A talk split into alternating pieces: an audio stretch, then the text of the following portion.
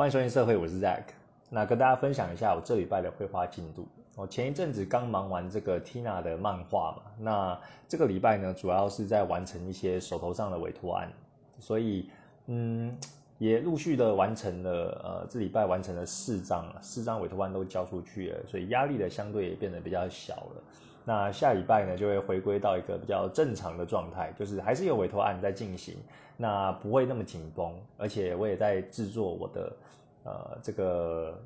现在几月哦，十月十月份的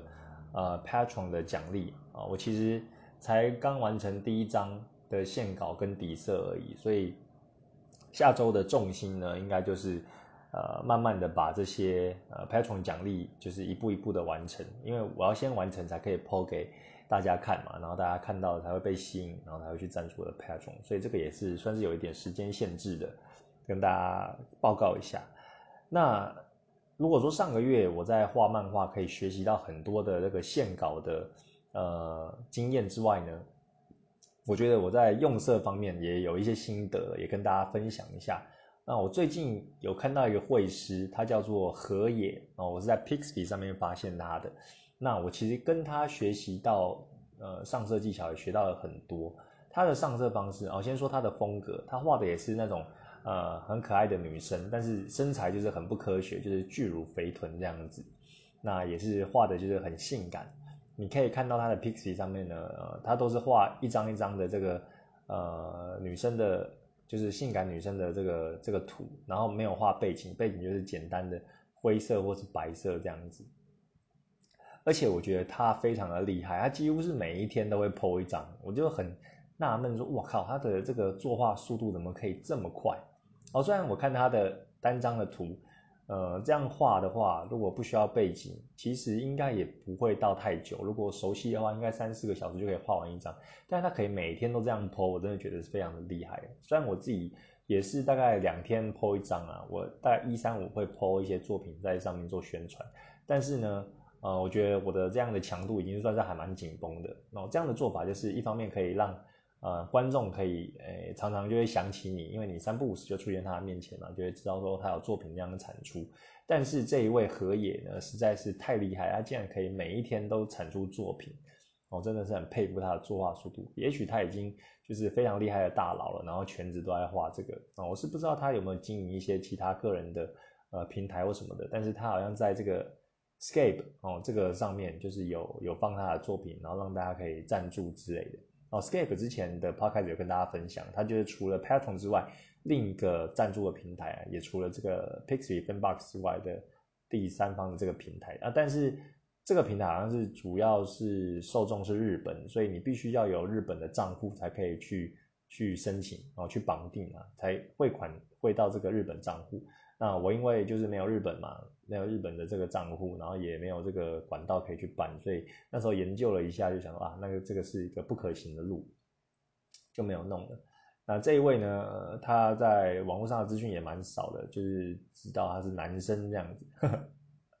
那我觉得他很厉害。那我跟他学习到的东西呢，就是他的用色啦，因为我以前的用色其实还在摸索阶段，我其实早期去看。大概去年九月、十月的作品呢，其实有很多的用色都不太成熟。那我如果现在再回去改的话，我可以改得更好。但是我觉得，嗯，其实那时候就是用尽自己的全力产出的作品，我也没有后悔说，哎，以前的作品就是呃不堪入目，或是或是呃羞于见人这样子。我觉得还是有一定的水平，只是我现在呢可以做到更精细，然后更好，而且也可以更有效率、更快速这样子。那我之前哦前一阵子。也有在 Pix 上，Pixie 上面就有放一张，呃，我的修改前跟修改后的。然后因为我回去有浏览我的作品，有一些颜色我是觉得还好，但是我如果比例，就人物的脸的比例啊，或者身材的一些比例跑掉的话，我会看得很 很刺眼。所以我后来就有挑了一张，然后去改了一下脸，然后就有跟大家讲 before 跟 after 是怎么样，我觉得还蛮不错的，就还蛮好玩的，也跟大家讲一下我的进步这样子啊。好了，回到我们的话题上，就是河野它的这个用色是怎么样呢？哦，我现在也有一些心得，因为它的用色你看到的时候，你可以看到它的颜色看起来就还蛮轻盈的，有一种通透感。那这种通透感是怎么做的呢？哦，像我们一般呃，如果你有在画画经验的，一般我们的这个颜色会上三层嘛。然后第一个就是基本色底色，那另外呢就是阴影，然后再来就是高光，哦，这个一个暗一个一个明这样子，哦，基本上就这三种。那如果你要再做跟进性，你就会做一些不同的变化，比如说阴影还有分两三种的阴影啊，然后高光也有分就有两三种，然后可能还有这个反射光跟背景光等等的。那我们先就会简单的讲啊，一般就会分就是三个区块，就是你的基础色，然后阴影跟高光哦，这三大区块。那这一位河野他用到的这个颜色技巧呢，就是呃它的阴影色，阴影我们可能就是比如说你在画皮肤色，就是正常的皮肤色，那你可能阴影色你就会挑比较深的皮肤，有一点咖啡色的样子，然后来来强调它的暗处，对不对？但是这位河野呢，他在阴影的部分呢，他又有再加一个颜色，那这个颜色是比较亮一点的，但是它的亮度又不会跟你的基本色还要亮，所以你在看它的呃颜色，比如说你在看皮肤，如果是阴影处开始看的话，它会先是呃，就是先是就是深，然后再来就是很深，然后最后就是浅色，哦，就是它的。阴影色跟你的就是基础色的交界处呢，会有更深一点点的一层颜色，那它阴影其实就没有那么深。我这种做法就是它会更强调，呃，你阴影跟就是底色它中间的交界那个界限，然后会让你的整个皮肤就感觉更立体。那也因为它的阴影色不是用最深的颜色，所以看起来就是有一点，嗯，等于说有点在阴影处反光的感觉啊，会让你的。颜色看起来就比较轻盈，因为它不是很重的深色嘛，看起来就比较通透感。那这个颜色的技巧呢？呃，我以前其实有知道，但是我不太知道，呃，要怎么样用的更顺畅啊，所以有时候用，有时候也不用，那可能用的还没有抓到那个感觉。那但是我在。虽然上个月是主要都是在画这个漫画，所以着重在这种黑白的线稿的部分。但是其实上礼拜有接到很多委托案，那委托案我有一天就是在画，所以就突然有一点开窍了。然后就可能以前这些学习的知识都是潜移默化，然后在我的潜意识。但是实际上后来作画的时候，就突然觉得，哎，我可以用这样子用。然后后来就用的很顺，然后画起来颜色也是我很满意。那重点是也不会摸索很久，就效果觉得还蛮快的。然后有一个 SOP。那今天就跟大家稍微分享一下我最近呃用的很顺手的这种上色技巧，然后跟大家分享。好，那我们就拿一样也是以皮肤色来举例好了。如果你要画这种少女的皮肤色，你会开一个图层嘛？那第一个图层呢，就是它的基本的底色。对，那再开另外一个图层，就是叠加上去呢。我的话，我的习惯就是会先画这个阴影哦，你就选好一个阴影色。哦，区别于你刚刚的底色，就是稍微就是深一点，那你就会把你要画的阴影就会画完了。比如说它的呃脖子的部分啊，或者说大腿内侧啊，或者说那个腋窝的部分，然后你把这些阴影都上完了之后呢，它就是一个最基础的这个阴影色。那你再开第三个图层哦，你第三个图层的时候，你就是呃，你刚你刚刚的那个色就是油漆桶还是是第二个。第二个那个阴影色的颜色嘛，那你第三个图层呢，就是比第二个颜色的呃那个颜色还要再淡一些，对，还要再淡一些。那你把这个第三个图层的颜色呢，就是上在那些呃阴影处的部分。我觉得你刚画的阴影就是再涂一遍，但是你涂的区块呢，就是比你第二层的这个阴影还要小。就是说你在涂，比如说呃。啊，比如说一窝好了，你刚那个第二层的涂层，你就会把一窝就是上那个阴影色嘛，比较深的颜色。那你第三层涂层呢，你一样也是涂在一窝上面，但是你涂到这个呃阴影跟你就是第一层的底色的交界处的时候，你不要涂超过第二个涂层哦，你就涂在第二个涂层就往内缩一点点就好了。这样子的话，你这样看图片，它就会显示说。呃，你第三层因为是最上面的嘛，它就会盖住第二层啊。但是你第二层那个比较深的阴影的颜色呢，它就会出现在呃你的阴影跟底色的交界交界处。哦，这样听得懂吗？哦，就是营造出刚刚说的那一种深更深，然后在基础色就是浅的这个呃状态。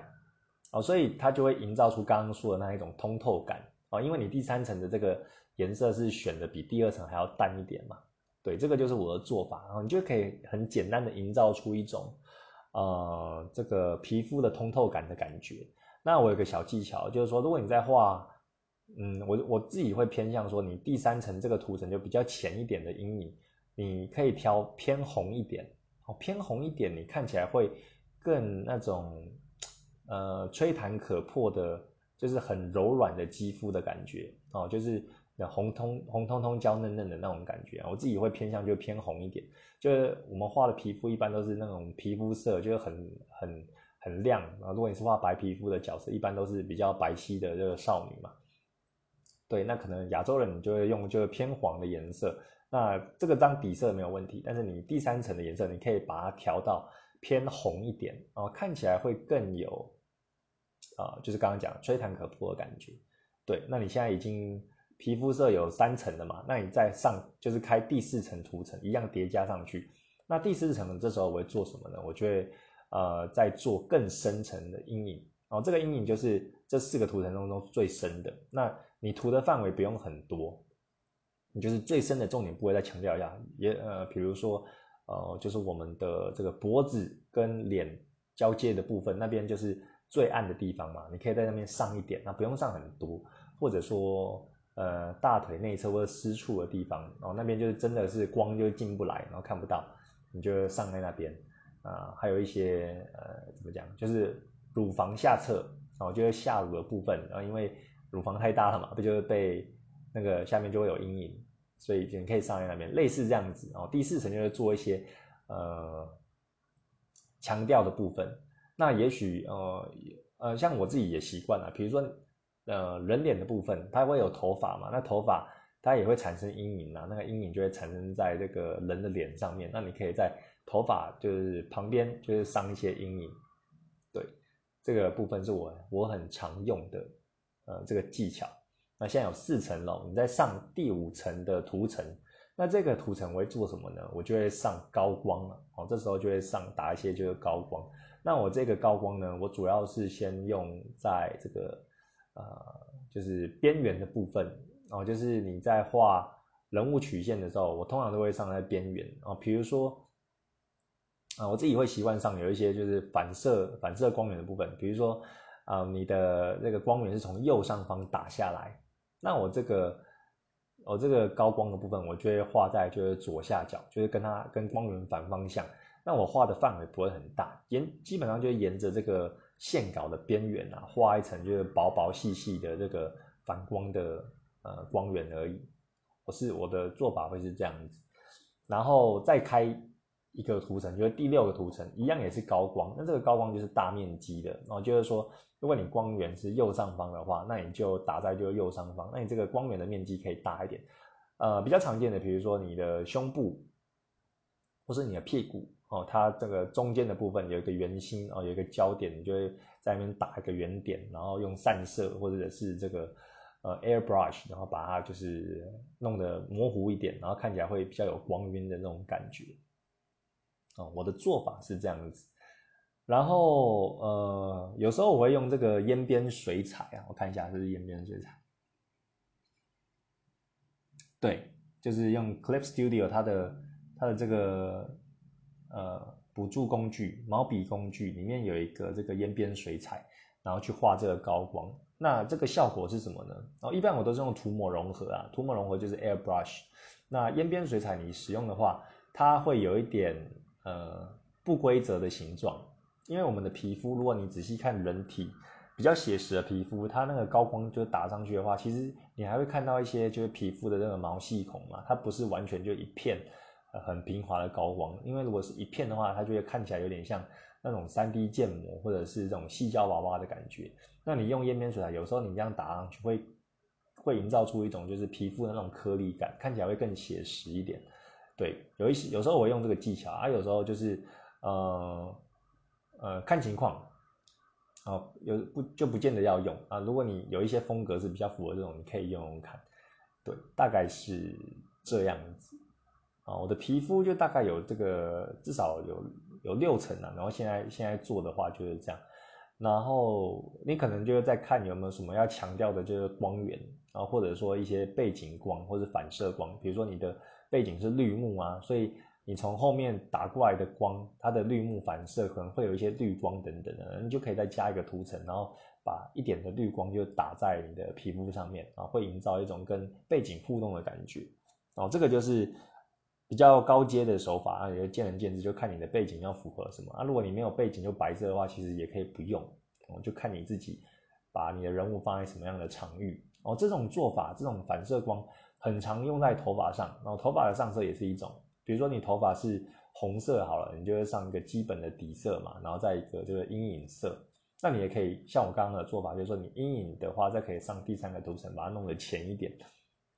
哦，也会有这种皮肤的通透感。那你就是在上一个涂层呢，就是会上刚刚我们讲那种反射光的光源。哦，这种做法会让你的头发要看起来不会那么厚重。那一般常见的用色呢，就这个反射光源呢，就是反射你脸的皮肤色。哦，就点那个吸附工具，然后选这个皮肤色，然后用 airbrush 轻轻的点一下你的脸跟头发交界处。哦，点在头发上面，它就会头发会带一点皮肤色。那这个就是你人脸的反射光会反射到头发上，那看起来。你头发就会比较轻薄一点，然后就比较有蓬松感。这个是一个绘画的这个技巧，就分享给分享给大家。那刚刚讲到我们的这个皮肤大概有开六七个涂层了嘛，那再来我就还会开，但是就不会就是就不是注重在头发上，对，不是注重在这个皮肤上面，就可能注重在一些其他部分的的细节啊，比如说你的乳头啊，你的乳头就要红色的嘛，那。我就会开一个图层，就专门就画这个乳头，因为你还是依附在这个皮肤图层上面，所以它不会超出线外。那你乳头的话，我也是开大概两三个吧，就一个基本色，然后一个阴影色，然后再一个高光，然后大概是三个左右。然后我再开一个图层，就是人的呃腮红哦，就是你有时候会脸红啊，所以你就开一个图层，然后涂在这个脸上。那我会再开一个图层，就是画这个嘴唇的部分啊。我觉得嘴唇是。如果你要画性感女人的话，不可或缺的一个点缀的，呃，必备必备的步骤哦。你人你那个人上面就会画了嘴唇之后，看起来就会更加的性感。然后尤其是女人，那很多欧美的那种 style，它就会画那种丰唇，然后比较厚一点。哦，这个就是见仁见智啊。你可能会喜欢那个比较细薄的那种嘴唇，然后也可能会喜欢这种丰唇。那各有所好，然后都会看起来很性感。那嘴唇的话，我应该也会大概开个两到三个涂层，那也是一样，就基本色，然后有一个那个阴影色，然后再来就是打那个高光。哦，高光其实在嘴唇上就打的很简单，有时候就是一两点那种呃椭圆形的高光，它看起来就是会呃晶莹剔透，然后你的嘴唇就看起来就很性感。啊，当然有一些人他会画的比较偏写实的那种嘴唇，那他就可能会上更多的更多不同的涂层，然后看起来就会更赞了。那就会看你作画的大小。那如果你的人是整个呃，就是整身的话，那你可能嘴唇就不是你的重点，因为它相对于整个画面就会比较小嘛。但是如果你是画那种半身人像或者是头像的话，那嘴唇你就可以下多一点功夫。然后这个是给大家在作画上面可以推荐的一个呃小小的技巧。那今天就主要是跟大家讲说，呃，在画。哎，在画这个皮肤部分，我有一些小小的心得啊。那这也是很谢谢这个绘师何野呢，啊，给我的一些嗯，哎，know how 啊，我就是看着他的图呢，然后就学习到了很多。那某一天就开窍了，然后就应用在我的画作。所以现在近期的画作呢，都是类似用这种呃上色方法，我跟大家分享一下。好，那讲完了这个颜色的部分，来跟大家分享一下，最近就有看到几个。呃，像是我觉得 Twitter，呃，不知道大家有没有在用 Twitter？因为 Twitter 其实是一个呃成人图片的天堂，你就可以在上面看到就很多绘师，然后画一些十八禁的，然后不管是有那种十八禁的漫画，或是涂鸦啊，或者是一些呃比较精致的画。然后 Twitter 它其实是很自由的，就是呃很多很多可能你 FB 或者 IG 会被挡的东西啊，目前 Twitter 算是一个。呃，相对规范就比较少啊，比较不会控管太多的地方啊，所以你在上面可以看到很多的好东西。那除了这些之外呢，有时候一个东西的爆红或是一个迷因的呃，就是产出呢，很多的时候都是在 Twitter 上面的。像之前呃，美少女战士的好像电影要上映嘛，然后那时候也有一系列的这个美少女战士的图，然后大家就是画自己的呃 style 这样子，哦，那个也是一个迷因，然后就疯传，然后很多绘师有经营 Twitter 都会在上面又画自己的这个梗图，就画美少女战士，然后还有诶前一阵子。也有一个迷因，它就是那个圣剑，呃，圣骑士之战里面的这个 Jack O 的 pose 哦，那个 pose 就是很性感，就是整个整个人就趴着，然后屁股翘的老高，然后有点劈腿状态的这个姿势，哦，就是屁股翘高高，就等着某某人来来干的那种那种姿势的。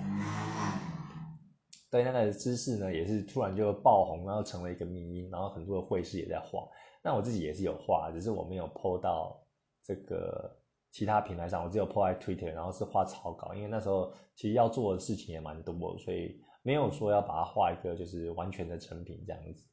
所以很多的迷音都会在这个 Twitter 上面就是率先就发酵。那有时候我有追，有时候我没追到，那但是我也不是每一个都画了。画的好处就是说，你有时候就趁着这个顺风车，然后让你的作品的能见度更高，因为大家都会就是转贴嘛，然后你在 tag 什么什么，比如说 Jack Out Post 哦，或者 Jack Out Posture Challenge，然后他他这个 tag 呢，就会你就会看到其他也画这个 post 的呃其他的绘师，然后大家如果想要看的话，也会也可能会看到你。那这个也是很好帮自己宣传的一个方式。那只是有时候呃我可能自己就没有那么跟流行，因为我自己有很多东西就会想要画，所以我不太会呃我不太会跟风啦。那有时候也是。呃，如果是真的是自己很感兴趣的话，也是会跟一下啊。像刚刚说到那个 Jack L Post，我就觉得跟自己的成人呃会师的这个这个这个作画就比较有关系。对，那最近也有看到一个，其实其实已经过很久，也是九月中左右的事情啊。但是现在已经十月了嘛，你看我的这个抓的时事就没有到那么快。那他是一个，好像是一位。也是经营推特 Twitter 账号的人，他就是说，Hi，can I get an iced latte with breast milk? I mean breast milk. I mean breast milk. Sorry, I I mean breast milk. I mean breast milk. I mean，就后面一直跳针啊。那这个这一段话呢，其实我也不知道说为什么会会突然那那么疯传。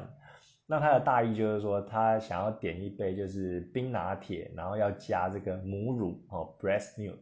那后面他就是说，哦，sorry，I I mean breast milk。他就是啊，想要就想说自己讲错，但是还是继续一直讲错，一直重复的轮回这样子。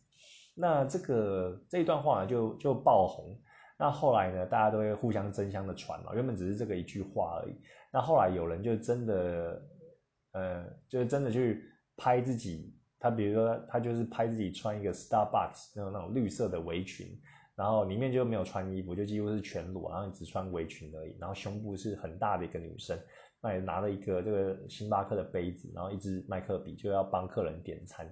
那就是呃符合这个意向啊，然后好像是客人要问他这个他要这个 ice latte，然后 with breast milk 这样子，就很煽情。那这句话的原意应该就是说。嗯，用来形容，如果你去咖啡厅点点饮料啊，点拿铁的时候，你看到这个对方的店员，然后他是一个很有乳量的，然后看起来就是很，嗯，身材很好的一个女性啊。那你要点餐的时候，结果你就口误，然后呃，因为太注重她的胸前雄伟的这个双峰了，所以就不然不小心讲了 breast milk，然后也会意到自己讲错，但是就是口嫌体正直嘛，就还是一直讲错这样子。哦，类似是这样的一个意向了，那这样就封到，我不知道有没有全球，但是后来也有扫到，就是你在推特上也看到很多人这个二次元的创作。哦，那我我其实最近才看到，就想说，哎，怎么那么多人就画这个星巴克的这个围裙呢？啊，有些人就有有画这个星巴克 logo，就是稍微改一下，或者说只是用一个绿色围裙做一个意象，我就觉得还蛮有趣的。哦，像这个也是。我还蛮有兴趣作画，就会想要画一个就丰满的那个女性，然后胸部超大，看起来就很色情，然后帮忙的点餐。对，啊，只是现在这个流行呢又又消退了，所以呃，不知道哎，就是有时候 Twitter 就会出现一些就莫名其妙的这个迷音，然后你就看的时候就觉得哎还蛮有趣的，对，不知道大家有没有就是啊看过这个这个迷音，然后觉得还蛮赞的，但是我目前好像还没有看到哪一个人画的是哦，我觉得是超赞，然后想要收藏，我觉得还好啊，目前没有看到特别喜欢的，我倒是有看到喜欢的就是真人啊，就是长得还蛮正的，就是金发妹，然后。然后是穿着这个全裸，就穿着这个绿色的围裙，然后点餐，然后就觉得真人就还蛮正的。但目前看到其他绘师画，还没有一个让我觉得还蛮还蛮不错的。那这个也很有趣，就是有时候民音它会红啊，从这个线上红到线下啊。有人去星巴克点餐的时候，就真的讲出这一句话。Hi, can I get an ice latte with breast milk? Sorry, I mean breast milk. 然后就一直重复。那可能店员也有听到这个，也有看过这一个迷音，所以他也跟着笑了。那我想，呃，这个西方社会就很自由嘛，你这样讲的话，应该还没没有什么问题。但是如果你是一个呃，男性去讲的，因为因为那个影片那是一个女生去这样讲开玩笑，应该还好啊。但对方也是女性，就一笑置之。但如果你是一个男性，然后去跟这个女性店员讲的话呢，我觉得可能就会被抓去关，或是告告你性骚扰这样子。所以大家还是要斟酌一下。那我不知道台湾有没有有没有有没有红啊？所以如果你用英文去跟这个星巴克点讲这句话的话，可能会有点尴尬，因为可能对方搞不好不知道。对，那，嗯，对，尴尬症发作，哦，所以在台湾我可能觉得应应该还没有到那么红到大小皆知啊，那这个可能就是，呃，一个会圈啊比较懂的一个梗，我跟大家分享一下。好，那也跟大家聊一聊啊，最近也有一些灵感的啊，就是今天早上啊，今天早上醒来的时候呢，做一些春梦，就是有想到一些题材。然后也跟大家分享一下未来会画的啊，之前有说我想要画的主题系列的小故事集已经到明年的二三月了嘛，那我有画到，我有想到一个不错的主题，那其中一个就是说啊，我想要画不知火舞系列，我觉得那个很知名的不知火舞这个角色，那我想要画槟榔西施的系列，就是结合到我们台湾的这个名产叫槟榔西施啊，以前就是好像在桃园下秋楼道的时候，或者说在路上有看到一些槟榔西施的摊子的时候。真的会看到一些就穿的很辣的这个辣妹，然后槟榔西施，然后看的就是目不转睛。那那时候我年纪还小啊，也不太知道要这个感觉要怎么跟别人分享，然后觉得自己还蛮啊开心的，就是偶然就读到，然后但是不敢正式的看，就是偷瞄，然后自己踢球这样子。那虽然现在槟榔西施可能有一点示威了，那嗯，可能其他县市就比较少看到，不然就看到就老老了，但我觉得。然后一直就很想要画这个槟榔西施的系列，因为我很喜欢那种霓虹灯那种迷幻迷幻的感觉啊。那今天早上就做梦就有想到，那我想要画的主题呢，也是一系列的套图，我想大概有九到十张吧。那第一个第一个这个这个叫什么？第一个分镜呢，就是呃一辆一辆车在黑夜之中，就是可能在凌晨两三点，那周围都暗暗的，那只有。呃，槟榔西施这个店里的霓虹灯就发着光芒，然后还有往来的这个少少的行车哦的车灯这样经过，然后有一台黑色的这个车呢，哦有点类似货车还是怎样的，它就慢慢的停下来，然后停在这个槟榔西施前面啊这个店前面，然后要跟他买槟榔，然后下一个分镜就是呃不知火舞，他就穿的就很辣嘛，然后有点像情趣夜睡衣，然后从槟榔西施这个槟榔的店走出来。然后拿几包这个槟榔，然后到你的车前，然后跟他买东西。那再来呢，他就是买东西的时候，就呃脸就靠近就是车窗嘛，然后就会看到他的呃巨乳，就会看到他这个深不可测的乳沟，然后给你就弯下腰来，然后头伸进车窗，然后跟你跟你拿钱，然后给你槟榔这样子。然后下一幕呢，就是。呃，不知火我就背对着你，然后就就走回他的那个槟榔槟榔摊，然后你就可以看到他穿着就是红色的丁字裤，然后露出两个圆润的这个屁股肉，啊，看起来就很很骚很性感。那我这个分镜呢，都是从第一人称的视角，就是说你坐在车内，然后看着车外的不知火舞走过来，然后然后看到他胸部很靠近，然后卖你槟榔，然后又走回去看到他的屁股这样子。哦，大概的分镜的想法是这样子。那呃，刚说到这个，他走过来走回去，大概前后有四张嘛，那也正好就是我的 Patron 平台呢，呃，前半段就是三美金的话，你可以看到前半段的系列。那如果你赞助六美金的话，可以看到就是全套的系列。那三美金就是刚刚我讲的这个故事。那后来如果你要赞助全全套的话，我后来有想到了一些分镜，就是说他呃走过来要卖你槟榔嘛，然后露出他雪白的胸部，但是没有露点。那下一张的话就是说，哎，他就是你们有做一些就是交易啊，然后就是 show me your tits。那下一张就是就是不知火舞就把他的薄薄的三点四，然后几乎没有什么衣服的这个这个比基尼，他就拉下来，然后露出他白皙的乳房，然后粉色乳头就给你看，然后就是很就是有点煽情就对了，因为。呃，我的设定就是说，你就是一个熟客，然后常常来光顾，所以他也知道你，然后就想要看一下奶子。然后再下一张就是，你就抓他的奶子，你在车子里面，然后抓着他的奶子，他他的头跟上半身是伸进车窗内的嘛，好，所以类似这一种分镜的感觉。然后还有一张呢，就是说他刚刚是走回去嘛，走回去的时候，他就把自己的丁字裤又拉往一边，然后所以你就看到他。湿润的小穴，然后自己也是有点淫荡那样子，然后有点勾引你，就是说，哎，要不要来这个槟榔西施啊，槟榔摊里面坐一坐，坐就是那个坐，你懂吗？然后可能最后两张的话，就是一个是呃抱着不知火舞，然后在这个槟榔摊的小小的桌子上，然后用传教士这样干他，然后再一张就是从背后试，那不知火舞就是贴着。这个透明玻璃的，呃呃玻璃窗，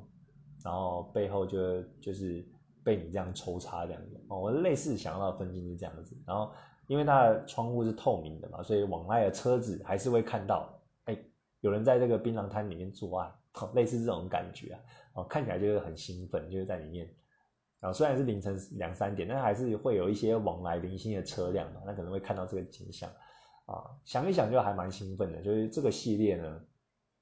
啊，我现在目前是在我的脑袋里啊，然后其实也都想要分镜稿了，之后有机会的话就把它画下来。那各位要看到的话，可能要等明年了，就真的要画的东西太多太多了啦，所以我真的是不缺灵感啊，缺的就是时间跟大家喜欢我的作品，就赞助我这样子。好，那我还有想到就是另一个系列也想要画。就是束缚系列，因为我其实，在呃前一个月就是画这个不那个火影忍者的时候，有画一些呃束缚的部分，我觉得火影那个红豆，我有画呃他被绑起来的感觉哦，这个性癖也是很多人很喜欢的其中一环。那我是还没有研究啊，就是当然绳子要怎么画，画怎么绑的，然后怎么吊起来。等等的，我觉得之后可以研究一下，就是比较像 S M 系列的。那这个系列呢，我想要画的女生，其实一开始是有想 Tina，但是后来也想一想，就是除了 Tina 之外，有没有一些就是差不多性格，然后差不多这种呃比较娇羞感觉的这个对象？我后来就想到说，哎，那不要画 Tina 啊，画那个这个潘德拉贡哦，就是这个叫什么？《Fate Stay Night》里面的那个角色，那一个 Saber，哦，我觉得由她来担任本作的女主角应该会不错。那我就画会，她会被捆绑，然后可能绑在床上，就被男生就是啊用各种的道具啊，或者是手指啊，就让她舒服，对，舒服就对了。那这个分镜还没有想到，啊，最后想到就几个几个动作啦，对，但是也是非常。有发展性的一个系列。那第三个呢，我还有想到一个系列故事套图呢，就是呃，这个系列我是想要画这个短发的女孩，就黑色短发，啊，类似包脖头那样子。那或也许就是呃，头发下面会有一点微卷，然后类似这种呃短发精干的女孩，但是一样也是胸部就是超大，然后穿的衣服就很合身。那她就去。打保龄球，然后就跟同事们下班后，然后一起去放松一下，然后点一些咸酥鸡啊，或者是啤酒啊，然后在保龄球里面啊游玩。那他在打保龄球的时候，因为你保龄球就是会拿着球，然后准备要蹲下，然后再再投出嘛，然后再去再去再去打。那我觉得我的我的想法就是说，他在蹲下的时候，那个分镜就是看着他的屁股，然后屁股是对着那些同事的嘛，因为轮到他上场，然后他把球就准备要打出去的时候，因为他蹲的太低了，那他裤子因为穿的太紧了，因为是刚下班，他可能穿那一种，啊，我自己设想可能就是白色的这个白色的长长裤，哦，就是西装裤，比较紧身的那一种，那结果他屁股正后方就是因为他蹲下来，然后就整个裂开，就啪啪啪，就是呃小穴那一边的呃衣服就是裂开了。哦，所以他后来就就打歪了，然后就洗沟了，然后他自己也很害羞，就是哇这一幕就被同事看见了，然后很紧张。那后来呢，有一个同事哦，也许是暗恋这个女孩的，他要赶快把自己的外套脱下来，然后帮这个女孩遮住遮住她的裤子，然后再带她到这个厕所，然后再想要怎么办，然后哦可能哎，我现在突然想到啊，因为我后面的剧情还没讲到，可能就是男生就把裤子脱下来给她穿之类的，那后来脱下来呢，然后女孩就可能就刚好看到这个男主角他的他的那个裤子，对，就是就是他内裤就勃起了啊，因为他可能喜欢这个短发女孩嘛，然后后来他们就在厕所里面做了，然后就在保龄球馆里面厕所做，哎，这个是我刚想到的。后后续有着落了。好，那我就以这个故事先就做发想吧，就是这个保龄球事件，那也因为这样子呢，就是这个男孩跟女孩呢就互相就表白了啊，男孩就因为暗恋她嘛，因为这个事件，然后刚好就就是救了女孩一命，然后也跟她就是在厕所里面就是做爱，哎不错哦，哦这个也可以发展一下哦，大概就是这三个故事啦，然后。呃，未来呢会再把它弄得更完整一点，跟大家分享。好，那今天呃算是主轴吗？哦，因为我跟大家有分享说，我有看《梨泰院 Class》嘛，那其实前天已经看完了。那看完了，我觉得很不错，然后又想要有一些东西想跟大家分享。不过现在已经录到三十七分了，所以我大概分享不会很长了，就呃大概跟大家分享一下我的我的想法。那我觉得这一部真的是很好看。那前一集 podcast 也说它的音乐真的很赞，然后大家可以去呃 YouTube 上找来听一听。那其实它的这个结尾呢，啊，我看我还看了一些就是影评呐，有些人就是说就是有点烂尾，或者说这个主角他有一点崩，因为他的这个理念跟一开始就不合等等的。但是我自己个人觉得，其实不会烂尾啊，就是你最后一集会感觉到满满的幸福感，然后也会感觉到啊，那个男主角他终于。有一个归属了，然后他的心终于可以不再苦涩了，啊，会为他感到开心的。然后其实每一个人的他的呃最后的呃交代都有都有交代到，那我觉得还蛮不错的。我觉得看完会有一个嗯幸福的尾韵，就是说啊，就有情人终成眷属，然后他们就是终于可以好好的休息了，过他们的人生了。啊，我自己看完的感觉是这样子。但老实讲，其实我也理解说他们那些人会说，呃，就是烂尾或是结局有点崩的这个这个这个意见呐。因为其实最后两三集呢，我的确是看的有一点出戏，尤其是在打戏或者是说那个被挟持的戏码呢，我觉得很多地方就不合理，或者说为了为了这个剧情的演进而刻意营造出来的一个氛围。那这边就跟大家讲一下，呃，我是我分享的话，我就是以这个人物来跟大家就是做分享好了，然后我觉得这样子会比较有逻辑一点。那当然啦，你看戏就不要太讲求逻辑嘛，就是我觉得大家看这个剧的话，呃，感受比逻辑还要重要。就是说，你可以在《梨泰院》这部戏里面，就感觉到这个亲情的可贵，那父子的情。情谊就真的很很令人动容，然后你也可以感到这个社会的不公啊，然后呃企业之间尔虞我诈那种阴险了，还有那个坏人让你真的恨得牙痒痒，还有这个主角他复仇的快感，以及他跟呃自己的青梅竹马，还有他现在后来遇到的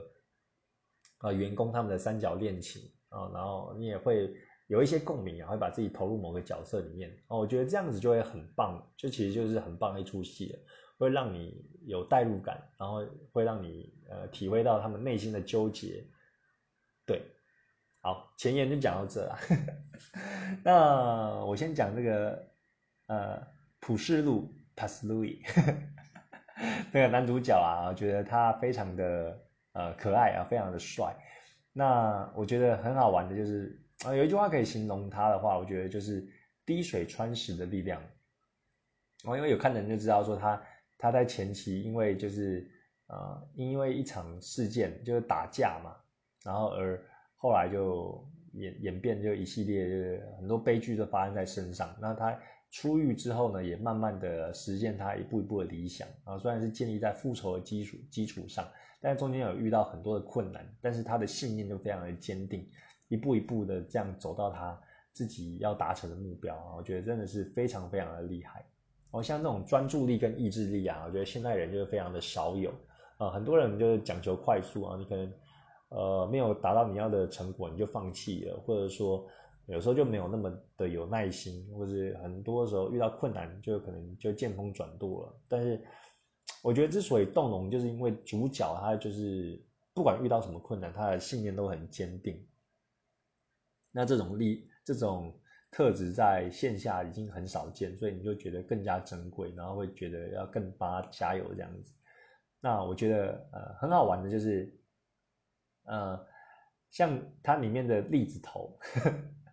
男主角他就是他的发型就是栗子头嘛，短短就很可爱。我真的觉得这个发型就很吃个人。你如果长得帅、五官五官立体的话，你留栗子头好看啊。其实老实讲，你留什么头、什么发型都是不会难看到哪里啊，应该都是还蛮不错，因为你颜值本来就高。那但是像呃，可能颜值就一般般，或者说啊颜值没那么高，你去留个栗子头，啊感觉就是完全不一样啊。我自己也有想到说，哎，这个栗子头好像。洗洗头还蛮方便的，然后主角那么帅，我应该也可以吧？但后来又想想，嗯，不行不行，我留这个应该不太适合我，对，我就打到这个念头了。那这个它是算是它一个商标，也也很可爱。然后你再看主角，他可能呃 CPU 过热的时候，或者他宕机的时候，或者他在想事情的时候不知所措，比如说他遇到这个敌人呛他。然后或者说他遇到一些抉择，然后准备要动手打人的时候，或者说他遇到一些爱情，然后因为他是一个爱情白痴啊，老老实讲是这样子，觉 得他不知道呃女生她在想什么，然后所以女生有时候会讲一些话的，他就哎宕机，那这条宕机的这个时候，他就会摸摸自己的啊头，我觉得还蛮有趣的，对，然后呃主角呢，我觉得。很多人说，就是最后两两集的时候，倒数第二集，他就是对他的呃大反派张大西下跪。很多人都说啊，这个人设崩了，因为他之前就有说过，他死都不会跟他的敌人下跪，因为他的敌人就是因为他儿子就跟他打架，然后然后他要他要这个主角这个普世物就对对他儿子下跪道歉嘛，但是他打架他是觉得说，因为他看到。呃，他儿子就是欺负班上的其他同学，霸凌其他同学，他实在看不下去了，怎么有人可以那么恶劣，所以就是制止他，然后后来就是才才跟他就是打架这样，他觉得他没有错，然后错的是他，就那个他儿子就欺负别人，然后所以他之前就讲就不下跪，那中间还有很多的剧情都是，呃呃，这个大魔王就对他就不断的施压嘛，然后他只要下跪就可以原谅他，就放他一条生路等等的。但是在最后倒数第二集呢，他因为呃自己喜欢的对象就是普世他自己喜欢的对象就是赵宇瑞，呃被人挟持了。那这个挟持的地点呢，只有张大西知道，所以张大西就因为这样子呢，他就说你如果跟我下跪的话，我就会跟你讲这这个挟持人在哪里。然后因为这样子去下跪，啊很多人就会说。他之前就是不是死也就不下跪，他就为了要复仇，就贯彻他的那个贯彻始终嘛。然后大家看到他下跪，就会很傻眼，就会觉得说哦，他的人设崩了。但老实讲，我觉得这边其实还蛮合理的哦，因为他他不下跪的原因，就是因为他他有志气嘛，然后他不向就是敌人低头，因为他自己真的是没有错哦，是因为敌人就不断用那种阴险狡诈的这个手段，然后来。来压迫他，然后来压迫他周遭的人，所以他不跟这种人下跪。但因为他现在心爱的人有危险的，相对于他自己的这个志气，还有他自己的理念来说，如果他可以因为这样而救他心爱的人，那他要下跪几次他都愿意。所以我觉得这边其实还蛮合理的。如果他还是呃，就是要贯彻他的始终，贯彻他的志气，而不下跪，然后而没有办法救他。后来发现啊，其实最心爱的人就在自己身边的话，那我觉得他会更加的后悔。对，因为因为爱情，然后因为要救一个人命，我觉得是可以把这个部分就是摆在旁边的，那下跪也是无妨。而且他下跪不代表要对他低头，他是更珍惜这个人命。但我觉得这也可以跟这个张大西他的这个行事风格，认为人都是钱的奴隶，然后只要钱就可以收买，然后就可以用力量屈服的这种反差，我觉得是处理的还蛮恰当的啦，就是不会。不会说人设崩或不合理啊，这个是我自己认为的。好，那再另外聊一下这个呃女主角赵以瑞哦，她是后来居上的，你可以看到她第三集才出现，然后她是一个很古灵精怪的，就是古灵精怪的就是小女孩，跟朴树也差了就是十几岁，然后在里面的人设啦。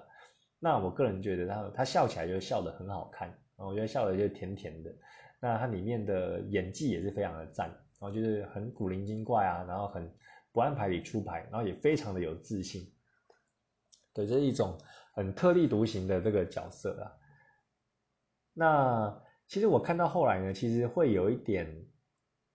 也会想投射到自己身上，就是说，哎，这个配对就是很难解啊，就是说你喜欢他，但是他又喜欢他，就是他不是喜欢你，然后这种角色的关系，好像里面的角色就是说，啊。朴世禄他喜欢吴秀儿，就是他的青梅竹马。那这个赵以瑞呢，他喜欢的是朴世禄，就是男主角。啊，但是又有另外一位张根秀，他又喜欢赵以瑞，就等于说大家喜欢的人都不是会反过来喜欢他，他都是喜欢另一个人。那这种关系就会让人家很痛苦。那我自己还没看完，看到结局了，我自己心里就预设，就会想说。嗯，因为朴树他他是那种刚刚讲到滴水穿石的力量嘛，他对任何事情都非常的执着，很难有人可以撼动他的理念，所以他从小就认定这个吴秀娥就是他的青梅竹马，是他喜欢的人了。那我想说，他是不是到最后都会终于喜欢这个吴秀娥？因为他其实之前在这个坐牢的时候，吴秀娥就写信给他嘛，或者有去看他，然后给他就很很强大的力量。那虽然吴秀娥他之前就。呃，就做出一些就很难以理解的事情，但是他还是呃会帮他觉得找理由，然后还是会义无反顾的喜欢他，所以我还没有看到结尾的时候，我会想说，嗯，也许最后就是朴世禄还是会跟吴秀娥就修成正果，然后赵以瑞因为跟他差十岁嘛，所以我是觉得可能不会跟他在一起，那他可能会最后跟一直喜欢自己的这个张根秀，就是两个人年龄比较近，然后也是同学，然后最后会跟他们在一起。啊，我个人是觉得可能会最后是这样的走向，但没想到最后的结局是不一样的，就是最后以瑞跟世路就在一起了。对，所以我觉得你在看的过程之中呢，会还蛮有趣的，你就会去呃推敲，然后去把它有代入感，就想说，哎，这种三角恋情啊，或者说四角恋情啊，这种你喜欢他，他不喜欢你，他喜欢的是另一个人，这种感觉啊，很有趣啊，有时候会想到自己。呃，年轻的时候，就大学的时候，或者是高中的时候，有时候也会遇到这种状况。那那时候是怎么选的？然后看这个主角他们会怎么样做抉择，就还蛮好玩的。好，那刚刚讲到这个青梅竹马吴秀娥呢？哦，这个女人，哦，我其实一开始对她就是没有特别的感觉，然后，但后来就越看就越不喜欢。哦，不喜欢是不喜欢她里面的作为啦。那她的人设其实用一句话来说，就是真的是忠于自己的女人。因为她很多时候也跟也跟这个男主角说：“哎，你喜欢我吗？”然后当然主角就是说：“呃，他只是做他，他要生存下去，然后他只是做觉他觉得对的事，他不用觉得对不起主角。因为吴秀娥在这部戏里面，他就是在呃杀父仇人，就是张大西。”里面的公司就工作啊，就是在你的仇家里面担任重要的角色。然后朴世禄他也是做餐饮业嘛，那张大西也是韩国第一的餐饮业，他的目目标主角目标就是要干掉，就是张大西成为第一的餐饮业。那吴秀尔就在张大西的底下做事，所以很多时候呢，他的举动就会让你觉得，哎，他跟他跟男主角就是讲些什么，是要来刺探他的敌情，这是出于他自己的本意，还是是公司叫他做的？我觉得很尴尬，很尴尬的一个呃一个角色。然后，嗯，但是，呃，我觉得讨厌的部分就是说，吴秀娥她在里面呢，她虽然，她就是她就是在一个很尴尬的字，很尴尬的这个关系之中，但是她又她又没有办法断舍离，你知道吗？她不会想说，呃，再找另一份工作，或者说，呃，为了普世路而。在他就是跟就跟他一起就想另外一个方案嘛，他最终还是屈服于这种 金钱主义，就是说，哎，自己要过好生活，要有好车好房，然后要呃呃满足自己的欲望啊，因为有很高的薪水嘛，他还是在这个张大西就是底下，然后这个韩国第一品牌的餐饮业里面工作，然后继续做他不喜欢的事。啊，我很讨厌他的时候，就是他后来有一幕就是拿着。一个呃，那个叫什么植物吗？啊，就送送一盆植物，然后要要到那个事物的店里面要送他，然后他他的植物上面就说一个呃什么好自为之之类的之类的话，就是给人家唱衰啊。那他设的那个局呢，其实就是张大西设的局，然后他又偏偏就叫吴吴秀儿去拿。那我觉得有一些有志气人，或者说你真的是喜欢一个人的话，你就是会拒绝这种这种举动嘛？你还去落井下石啊？但是它里面的戏里安排，就吴秀儿又扛着那一个那一盆植物，然后就到朴树又面前，他自己又在那边演，呃，很难过，然后很纠结的戏嘛，我就觉得看着就很想吐。我还是不要讲太多啊，讲一讲就情绪就上来，然后就还是讲一些开心的。那反正她就是一个很忠于自己的女人，而且，呃，你看到最后也会想说，哎，其实他们他们的爱情真的是还蛮诡异的哦。就是说，朴世禄就是很痴情的，呃，又会喜欢他，然后甚至把秀娥她一切很奇怪的举动都合理化。然后秀娥她其实从头到尾也没有因为要跟朴世禄在一起而做出一些什么牺牲或者一些举动，然后她只说。包括他跟这个乙瑞在呛来呛去的时候，他只说，呃，事物喜欢他，所以他有信心，他以后也一定会一直喜欢他，就是他是很难改变的，他有自信，不管乙瑞他怎么样去去去讨好事物，或是想要跟他就是表示他的情谊，然后都是没有用的，然后他就是对自己就过于自信，但是他其实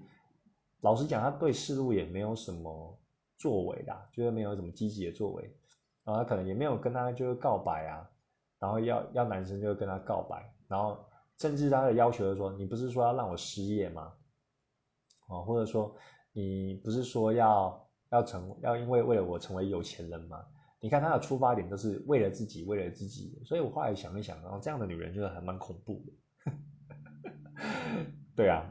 那我觉得还有一点就是说，啊，她出现的话真的是还蛮就是还蛮不要脸的啊，真的这样讲。然后其中一个。因为你如果真的很喜欢一个人的话，但是你们没有一起共同生活，或是没有一些参与一些事件的话，你久了之后真的是那个喜欢你的点到底在哪里，就会整个都模糊掉了哦。因为他其实一直都在主角的敌人的公司里面工作嘛，所以他其实呃跟世路他这样一路打拼，从一个开店，然后到拓店，然后到呃有共同伙伴的话，都没有什么。一起参与的感觉，然后他没有参与世路的创业之路，当然也没有跟他一起共同奋斗什么，那他都是站在一个对立面的角色，然后听老板的话去唱衰他，就是一个这样的角色啊。因为你仔细看，秀儿他跟世路的这个员工好像也没有什么特别的互动，对不对？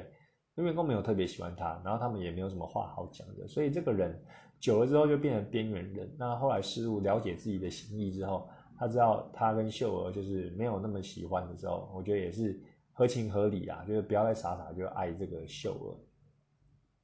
大概是这样子。那另外有一点呢，他为什么会这样子呢？就是，嗯，我觉得有一部戏，呃，有有一出戏就演得很好，就是他跟那个反派张大西就坐在办公室里面，然后有讲到一句话，他就说为什么你会在我底下工作？然后我我我也知道。呃，你因为这个失路的爸爸，呃，被被车就撞死，然后而对我有一些疙瘩，有一些芥蒂，那你为什么还会在这边工作呢？而且甚至我都了解，我还叫你去做一些呃与你心意相违背的事，但你还是去做了，为什么呢？啊，就是因为你没有勇气，然后你你的奴性就非常的重。我觉得这句话就讲得很好哎，就讲我们有些人就是常常会抱怨自己的工作，然后抱怨老板不好或怎样的，然后抱怨这个抱怨那个，然后但是你还是做出与自己的心意相反的这个抉择，为什么会这样呢？啊，为什么你嘴巴说很痛苦，但是还是日复一日的去去上你自己不喜欢的班，或是做怎样？哦，你可以说时机不好或者怎样，那那那些其实老实讲都是借口，那些其实就是奴性了。啊，你的奴性就没有根除掉，所以你虽然嘴巴上说不喜欢，但是你还是不管是老板的奴隶，或者金钱的奴隶，或者说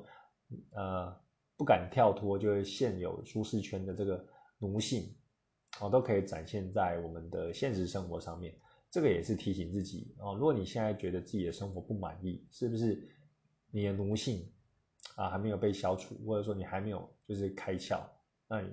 你算。过了痛苦，但是你也没有去追寻更好的生活，就得过且过这样子。我觉得是可以好好的反思一下自己。好，那再来讲到这个张根源，就是那个戏里面的反派啊，大反派的儿子啊，张大西的儿子张根源啊，他也是这一切孽缘的开始啊。那他就是那个霸凌同学的人，然后被师路又看不过去，两个人 PK，啊当然是被打得很惨。我觉得他演的很好。对，因为就是你从头到尾都觉得他很讨人厌，然后尤其是他在这个学生时期的金发的时候，就是长得就很屁孩，然后很中二，很中二的小霸王啊。然后到这个出社会之后，然后要接他爸的这个这个继承人嘛，但是也没有什么出息，他又没有什么商业头脑了，这样就算了。但我觉得他真的演的很好，就演那个痞子样。可是我觉得有点有点弱，就是他打架真的是太废了。像是他后半段的时候，大概十二十三集吧，他就是到被抓到把柄，然后终于入狱了。但他入狱之后，他有一幕就还蛮帅的，就是他入狱的时候就拍到他在这个监狱里面健身，然后后来就拍到他这个比较城府比较深的脸，然后头发也变黑了，就变帅了。然后我想说他他之后出狱会不会就变得比较深思熟虑，然后打架比较强？结果也没有，他还是头脑很很呆，然后很直接思考，然后打架也很弱，三两下就被师路给这个这个 KO 了，我就觉得后面就有点出戏啊，就觉得这个人就从头到尾都没有什么成长，而且啊，我觉得这部戏有趣的部分是说，他坏人其实就坏到底耶，因为有时候你看一部戏的时候也是会想说，哎，最后可能男男就是。男主角跟反派会有一个，呃，也许是大和解，会发现说，呃，复仇之路会很空虚啊，我要花虚耗了这十几年，但是换来的什么都没有，然后会有一些体悟之类的，或者是说，反派的最后就良心发现，就真的说，呃，他自己就做了一些很不好的事，因也许他快要死了或怎么样的，但后来最后改邪归正。哦，这部戏没有，那坏人就是坏到底，像是这个张根源，他最后也是。又到了监狱，就第二次，然后整个人人设就就是很，呃，很崩溃啊！只能说他的教育失败，然后养出这个 社会的毒瘤啊，差不多是这样子啊。对，我觉得如果他如果演出狱，呃，有比较有深思熟虑，然后打架强一点，会会更合理一点啊，大概是这样。好，那刚刚讲到，呃。呃，大魔头张大西嘛，我先讲一个我个人的 fun fact 啊，我觉得他长得很像我前公司的总经理。看我每次看到他的时候，包括他那个讲话的方式啊，就是，呃，眼神或是或是哎，讲话就比较低沉的感觉，或者他那个口气，然后都会想到总经理。当然，总经理是没有那么坏啊，没有那么黑化，但是。我觉得那个呃个性还蛮不是个性，个性就是坏嘛，就是就是那个呃感觉就还蛮像的啦，我就觉得很好很有趣。那张大兴，我觉得他你在里面也演的很好，把反派也演的很称职。然后我觉得很很好玩的就是说，他也有因为你在里面看，其实每个人物都很鲜明，然后每个人物都会有自己的一些口头禅。口头禅或者专有的动作。像刚刚说到这个男主角世路，他就是宕机的时候会摸头嘛。那像张大奇，我觉得他的口头禅就是说啊，很有趣，好，可以。他就是常常会讲啊，真有趣或者很有趣，然后说好，会听到一些呃，事物又在做一些什么什么什么动作，然后会为什么会那么在意他呢？然后还有他又出了一些什么招，他就觉得嗯很有趣，我觉得还蛮还蛮就就还蛮有趣的啦，就是看到他讲那些话，而且里面在在你戏里面话不多，但是每句话都很有分量，然后他的气场也够。啊，会让你会会让你会觉得说，哎，屏气凝神的看，会觉得害怕。我觉得他他演的就非常的好。那最后大结局的时候呢，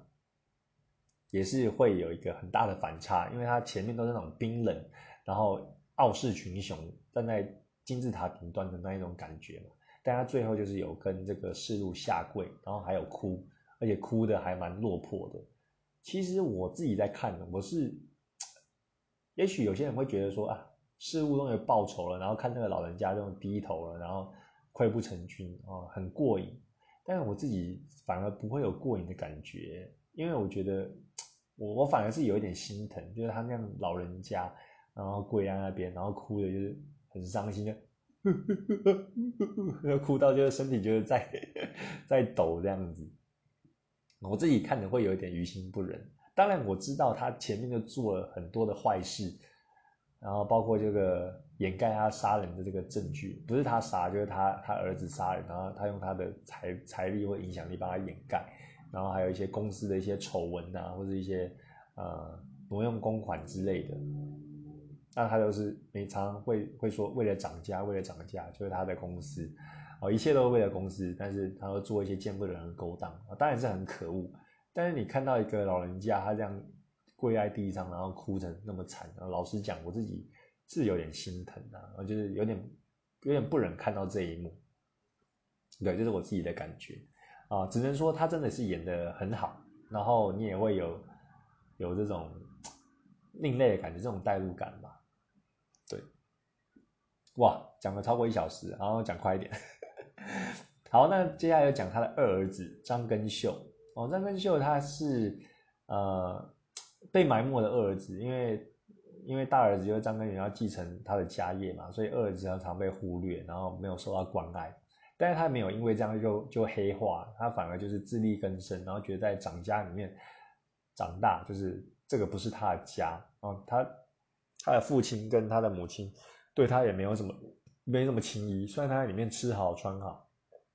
但是也仅此而已，他也不可能会有这个继承的权利，因为。大儿子就会继承嘛，所以他以前其实没有什么野心，没有什么梦想，然后自己在外面住，然后跟以瑞是好朋友这样子。我觉得是一个呃比较悲情的角色啦，啊，但是他在后期呢，就突然就黑化了，然后让我有一点黑人问号。这个也是我出戏的另外一个原因，因为他其实还在这个市路的餐厅里面工作，就是田丽哦，他们也是算就是还蛮不错的这个关系。世路对他就是像一个大哥哥一样，他也曾经说过，就是说，哎，他是想要，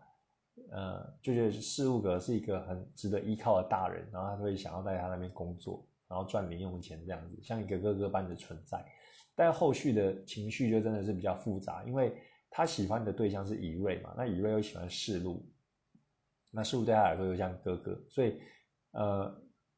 哥哥般的存在，但是同时也是他的情敌，啊，可以这样讲。那另外这个哥哥又跟他自己的父亲哦是一个对立面哦，就是说他父亲对这个事物做了一些不可原谅的事情。那但是毕竟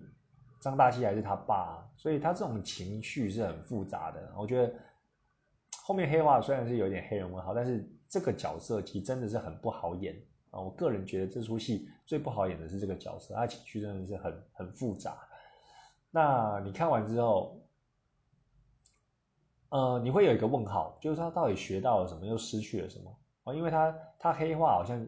呃表面上是说他为了以瑞嘛，因为以瑞曾经跟他讲说，如果你接管涨价的话，他也许会跟他在一起。但是他我觉得老实讲，他自己心里也知道，他就算接管了，他也不太可能就是跟以瑞会因为这样喜欢他啊。但是他还是去做了，然后去陷在那个那个深渊里面，然后就做一些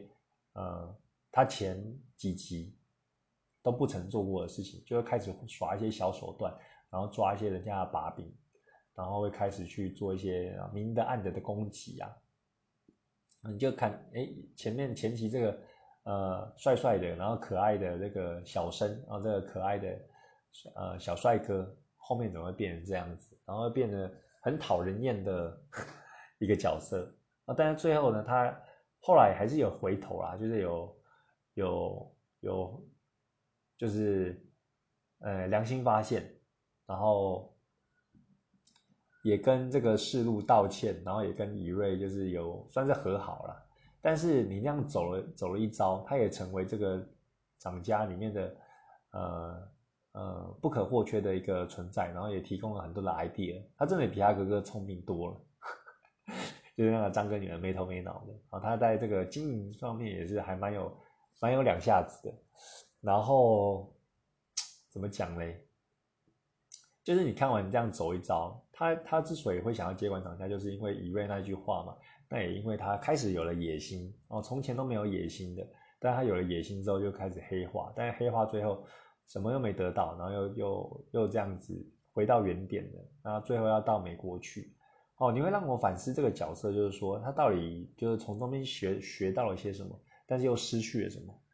感觉他学到了，呃。学到了，我真的是讲不太出来。但是他失去什么？他真的失去蛮多的，就是跟世路他们之间的感情。然后，因为他中间就会黑化嘛，所以我觉得感情就不太像一般一开始的时候那么单纯的，就不是站在同一阵线的。啊，因为一开始他跟他爸就跟他是对立面的存在嘛，所以这也是 很难去解的一个问题。然后他也失去了以瑞，然后虽然以瑞可能从头到尾都没有喜欢他，啊，但是他同时失去了这个可以。依靠的这个大哥哥的感觉，然后也失去了以瑞，然后跟这个田丽他他们试路的这个这个店呢，好像有一有那么一点疙瘩，虽然道歉了，但是还是有一点，唉，说不出的纠结的情感啊，所以就像我说，我这个情绪就真的很复杂，这个这个角色真的是不好演啊，有时候那个黑他黑化部分，我可能还要再想一想，会。不知道哎，就是不知道要怎么合理化这样子。好，就讲到这边了，不知道大家的想法是怎么样。那我里面有一个很喜欢的角色，叫做马贤利啊，他是世路的员工。对我很喜欢啊，一方面是他长得就很可爱，然后另一方面呢是他在里面戏里安排，我都觉得很棒，就是两场戏都非常的印象深刻。然后第一个就是他在里面的厨艺就是普普通通不好。然后以瑞就嫌他，然后想要把他开除，就是说，哎，你请这个龙源干什么？然后那时候试路就是让大家，就是员工们都坐在一个，呃，就坐在位置上，然后，然后问这个贤利，他要就喜不喜欢在这个田地工作啊？然后，但是他的目前的技术就跟不上，然后大家以为他要把贤利开除的时候，世路却给他两倍的薪水，就是说我希望你可以认真学习，然后追得上这一个薪水。哦，那时候看你就非常的感动，就是说这位老板他是不会不会就是抛弃他自己的任何一位员工的，他非常的信任他们，然后给他们就是发挥，然后让他们有一个呃归属感的感觉。然后那边我看的就是非常的感动啊。然后第二场戏就是说他在呃在这个节目上比赛的时候，啊，因为一些。就是刚刚讲到，跟秀他耍一些手段，让大家知道他其实是变性人，然后对让大家对他的观感不是很好。那他也非常的受伤，因为变性人就是有点像出柜一样，自己不讲，如果别人帮你讲，然后那是会非常的伤害非常大的，因为当事人可能还没有准备好，所以他那时候的情感就非常的脆弱。那事物也是有安慰他，然后就跟他说，啊，虽然你比赛赢了，会有这个补助的，呃，投资人会有会。才会投资，但是你就不要压力太大。如果你想要逃跑也是可以的，但是最后他又回到场上，然后有做了觉悟，那最后又赢得了这个第一名哦，那边就看得又非常的热血。所以他这两场戏安排都非常的好。那这位选角我也是觉得很赞，那非常的令我印象深刻。整出戏我最喜欢的就是这个角色。好，那最后再讲讲几位，就是金东尼啊，Tony 啊，里面我最讨厌的就是这个角色，他就是一个呃呃，就是黑人的脸孔啦，就是我我是不知道他有演过什么戏，但我觉得他在这部这部戏里面，呃，很多余啊，他就是像像一个假动。就打酱油的角色，好像是为了推动剧情而存在，因为他的出现就是为了铺梗嘛。他的这个呃奶奶是非常有钱的人，所以最后在这个田丽遇到危机的时候，他才会就是就是投资田丽啊，好像是为了铺这个梗而出现的一个对象。因为他在那时候在应征这个田丽要当员工的时候，他也没有特别交代他的什么背景知识，然后只说他要来找爸爸。哦，来韩国找爸爸。虽然他长得像黑人，他自称是韩国人。然后后来又发现说他不会讲英文，因为当初他雇佣他就是以为他会讲英文嘛，所以我就觉得有点，真的是有点黑人问号。那你那你到底来应征的那个动机是什么？然后然后总是一副就是笑笑的，然后讲的词汇又很少，然后又只会说自己是韩国人。我有点怀疑他真的是会讲韩文吗？还是他？是词汇真的真的有够少，就只会讲我是韩国人，你不会解释为什么会认为自己是韩国人等等。反正就觉得很没必要，就是有这个角色啊，可以让他安排的更好一点。那我觉得，我觉得安排的也是会有一点刻意，因为这部戏其实它的涵盖的面向就很多元。你看刚刚有那个贤利变性人这个议题嘛，让大家就是说，哎，要接受自己的类似这种性别认同，或者是说。啊，一些比较多元的呃价值观，那我觉得他安排这个黑人东尼的角色也是有一点要安排说，哎，其实梨泰院它本身是一个呃很多外国人聚集的街，所以我们不会因为呃你的种族或是你的长相而去排斥你，哦，会有点想要做这种代入，每一个族群都想要都想要沾一点边呐，那我觉得会有一点刻意哦，这个也是我觉得有点反感的地方，那更不用说他的奶奶金顺来。也是很讨厌哦。第二个讨厌的这个角色，就是一个很很北蓝的奶奶就对了。好了，讨厌的不讲了，讲的就是心情不好。那最后呢，我觉得有一个呃小亮点，我自己个人很喜欢，就是江敏金哦，江，诶江敏金，对他就是张大熙的这个副手啊，但是他很能干，但他其实跟他也不认同张大熙的理念，最后就被他流放了嘛，但是。啊，我喜欢他原因是他长得很漂亮，感对就是这样子啊。啊，我觉得他呃里面的造型都会让我很惊艳，就是很短发干练，那他眼睛又很会放放电。他在里面的这个戏份不多，但是都会起到一些诶有到关键性的作用嘛。但是就是会推动剧情发展的，然后也跟这个事路就处的还蛮来的，就是说他的出现。啊，虽然重要性没有到很大，但是你他的出现就会让你心情很好啊。那你就看他看他演戏，然后看了也赏心悦目这样啊。这个也是我很喜欢的一点。会不会太肤浅了？反正就大概是这样啊。好了，就是主要的几个角色就介介绍到这边了，就是我的一些心得啊。那梨泰院呢这一部啊，不管。怎么样？我还是觉得就非常的好看，然后看了也不会后悔。那这中间带给我一些就是情绪的起伏是真真实实的，我觉得真的很喜欢。但也很意外，就听到了一首好听的这个歌，我觉得它里面的每一首我都非常的喜欢。大概跟大家分享一下看梨泰院的心得。那现在呢，我就是在看这个鱿鱼游戏啊，就跟风一下。那今天看了两集，然后觉得不错。那整个节奏还蛮快速，然后蛮流畅的。那重点是它的集数也没有很多，所以我大概一个礼拜内就可以看完了。那也是算一个算一个什么快时尚吗？然后也可以去反思，然后去去去想说，哎，为什么这一部会那么红？然后里面有哪些元素？然后之后跟大家分享一下。但我觉得其实韩国电影呢，现在真的是他们就走自己的路，然后走得很成功。好像我记得，呃，以前台湾有一阵子就是韩流嘛，像那个 Sorry Sorry。那个叫什么什么团体啊？我忘记了。还有那个少女时代，那时候又很红。然后开始大家对韩国有一些好奇，然后到现在呢，我记得我我第一部看的那个韩国电影觉得超好看的是《大叔之戏》，然后袁冰演的。那那时候我刚好有认识一个韩国朋友，他就有跟我推荐，然后这一部，那我后来就有看。那它是非常的暴力，然后有那种极致的暴力美学，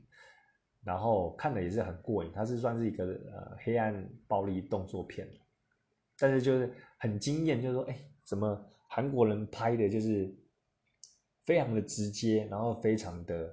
生猛哦。我觉得他的他们对那种暴力美学的讲究，就是你坏就是可以真的是坏透，坏到骨子里，那老人小孩都没有放过的。然后痛也是很痛的，你看他那个切手指啊，或者是一些诶有血的画面，都不会像那种欧美喷大量的血浆，用血浆来代替，它真的是拳拳到肉的那种那种疼痛感，用鞭子鞭啊，或者是呃拔牙齿之类的啊那一种酷刑，哦真的是很狠，然后也特别的会描绘那种社会的不公哦，你就觉得很无奈。然后对于人性的鄙视啊，或者说人人就只为了自己，然后会做一些背叛的举动，这些元素，我觉得韩国电影都呈现的非常棒哦，可圈可点，有很多可看之处。我觉得他们他们厉害的地方在这里。那像后来的这个《私速列车》啊，也是我非常喜欢的一部片，然后也那时候也大卖嘛，然后整个这个韩流又又起来了。那我后来还有看到一部片，就是《老千神之手》哦，片名叫《千王新世纪》啊，也叫《千王新世纪》。这一部也很好看，就是在讲这个呃呃呃赌博的赌博的这个故事。那它是老千的第二集啊。那这一部片我那时候会看，是因为 Big Bang 的 Top 有演啊，第一男主角，他里面演的就超帅的，然后 Top 在里面超帅的，然后。里面的剧情也非常的好看，对这一部我会找时间再来重看一次。然后 Top 在里面有脱衣服，就觉得很赞啊。那这几部韩国片都是我觉得啊非常，呃算是带入我就是对韩国的片就是有信心的，然后也很喜欢看的。因为我自己的常看的片就是西洋片比较多啊，像是一些港片啊，或是或是台湾哦。拍的片我比较没有在看，那现在除了西洋片之外，其实其实那个韩国的电影我也会看，然后觉得还不错，大概是这样的，跟大家分享。好，那今天差不多啦，差不多就聊到这里啊，还那就简单的跟大家讲我这礼拜大概做的事情。那对啊，我我从下礼拜开始就会开始专注在画我的呃十月的奖励。就是那个泫雅的呃一系列的 female comeback，到时候我再 po 到各大平台上面，然后可以大家喜欢的话就赞助我的 patron 跟追踪哦，你可以在我的啊 Pixie 啊 IG 啊 Twitter 啊或是这个 d e v i t a 上面都可以看到我的作品。那我们今天就先到这边喽，下次见，拜拜。